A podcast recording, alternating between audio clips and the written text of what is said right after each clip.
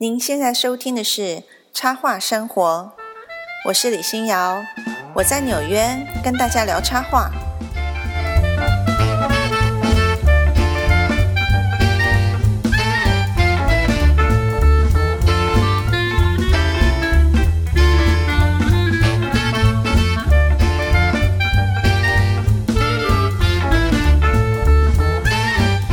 爱插画的朋友们，你们好。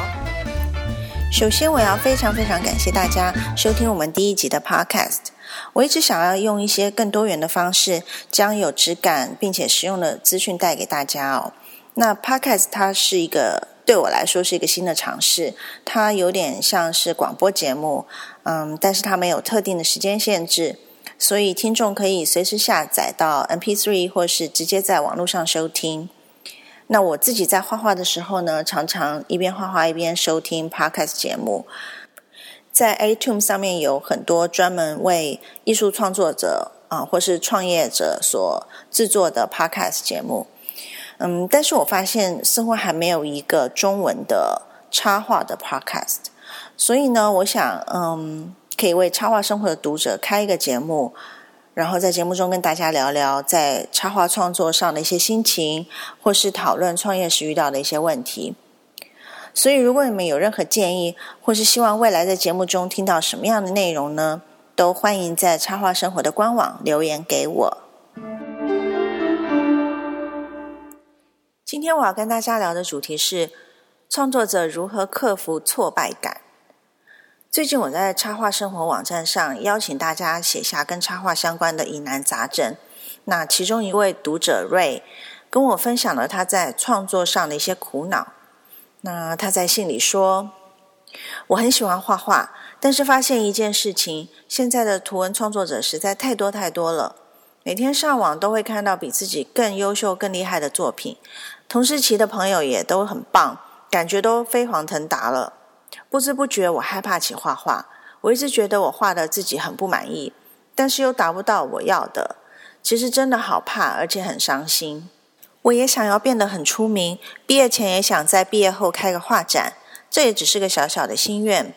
我知道努力的继续画一定会被看见，但是开粉丝团也实在是太盲目。我也很害羞，就算开了粉丝团，也不敢分享给大家。我该怎么做？今天画图更是受到打击，我觉得我根本不适合画图。我想瑞的心情哦，很多人都有过，尤其是刚刚开始从事创作，看到比自己画的好的画家，多少都会有一点羡慕，有一点点嫉妒，然后呢，就开始看自己的作品，怎么看怎么都不满意。而且现在网络这么方便。每天上网，我们都很容易就看到世界各地优秀啊艺术家的作品，然后就想说啊，世界上已经有那么多人在做我想做的事，而且都比我有经验、有名气，那还有我发展的空间吗？针对这些问题啊，我想跟大家分享一些我从经验中，还有从一些前辈那里学学到的，嗯，几个克服挫败感的方法。第一呢，就是有竞争是好现象。如果已经有很多人在做你想做的事，不管是图文创作呢，或是其他的事情，有人做，就表示这件事有它市场的需求，有所谓的消费群。也就是说呢，你其实有更多的机会和发展的空间。想想看，如果今天台湾没有人要做图文画家，那图文创作这件事情就根本就不存在了。所以呢，你应该感到很高兴，有那些做开路先锋的创作者，把图文创作呢带到大家的生活中，啊，让大家认识图文书。那未来有更多的人投入这样的创作工作呢，才能让整体的水准提高，然后让这个行业更加的蓬勃。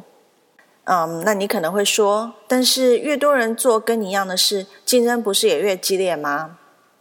嗯，我不会告诉你说要成为一个好的插画家或者图文作家是一件很容易的事，因为它的确不容易。但是呢，没有哪一个行业是很容易的，各行各业都一样有竞争，都有它困难和挑战的地方。如果你因为觉得困难，或是看到别人画的比你好的人很多，就放弃你的梦想，那你可能并不是那么喜欢画画。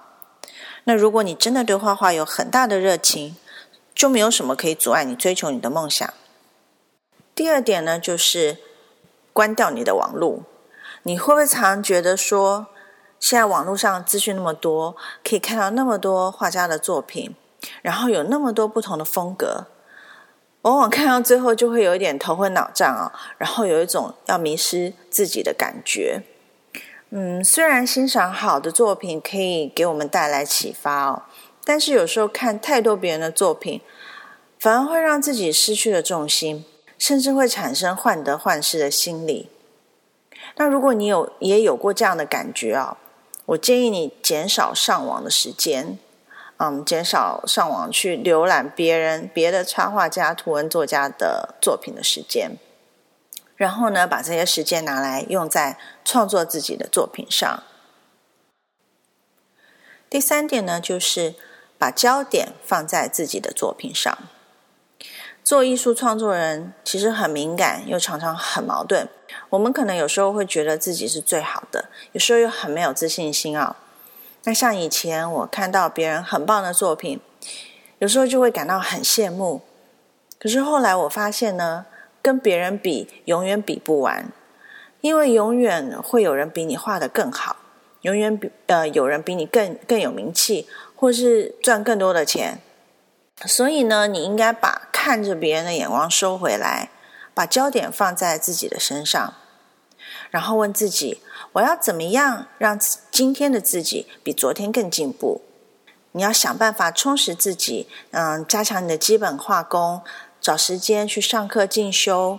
像现在网络上有很多创作画画的课程，都可以帮助你学习各种的绘画技巧。第四点呢，就是要学会分析别人的作品。如果你要看其他插画家的作品，你就要训练自己怎么样去学习别人的优点，然后应用在自己的创作上。我自己说的学习，不是说要你照抄别人的图，或是呃模仿别人的画风，而是要学会去分析，嗯，他的这幅画到底好在哪里？是他的构图呢？还是他的用色，还是他说故事的方式。然后你每次呢，在看到一件吸引你的作品的时候，你就把这些分析写下来。然后当你自己在创作的时候，就把这笔记拿出来，看看怎么样呢？把这些好的元素、好的元素转化到你的作品里。第五个方式呢，就是尽量享受画画的快乐。相信我，当你很快乐的在画一件作品的时候，最后的成果一定会比较好。因为呢，你的快乐会显现在你的画里，那你的读者也都会感受得到。呃，如果在画画的时候呢，遇到瓶颈或是挫折，就不要勉强，就暂时放下画笔，去散个步啊，找朋友喝下午茶，或是找一件跟创作完全无关的事情做，转换一下心情。像我自己遇到画的不顺利的时候，就会去洗碗或者扫地，要不然呢，就是带我的小狗胖奇去散步。那我有很多灵感呢，其实都是在散步的时候冒出来的。然后不要忘记当初你喜欢画画的理由。再来呢，第六点，我就是要跟大家说，世界很大，每个人都有自己的空间。全台湾呢有超过两千三百三十九万人，全世界有七亿人。台湾目前有多少个图文创作者呢？是两百人、两千人还是两万人？就算有两万个图文画家好了，嗯，跟两千三百万甚至七亿人比起来呢，其实一点都不算多。所以呢，你不需要担心说，哦，现在有这么多人都在做图文画家。而且艺术是主观的，不管你画的图是什么风格，总会找到属于你的观众。你的画呢，可能也感动过某个人，只是你不知道而已。这个世界很大，有无穷的机会和可能性。只要你不放弃的话，你都会找到自己的路。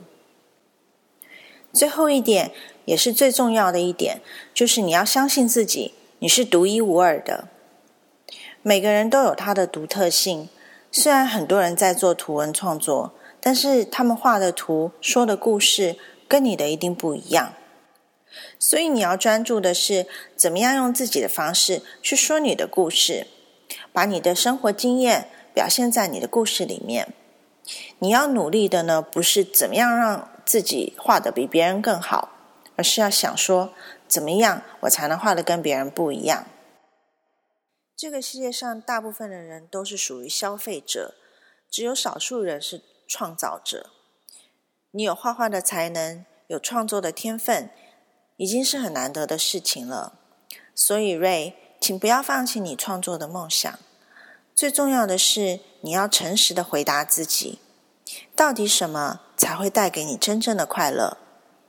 是成名吗？还是拥有很多的粉丝？还是你只是单纯喜欢画画的感觉？不要让对能不能够成名的这种患得患失的心理，破坏了你喜欢画画的心情。因为如果不能快乐的画画，那你想要做图文画家的梦想就没有意义了。希望我这些小小的建议呢，可以对你们有帮助。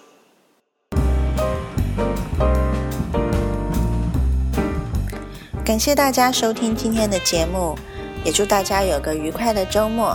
我们下次见喽，拜拜。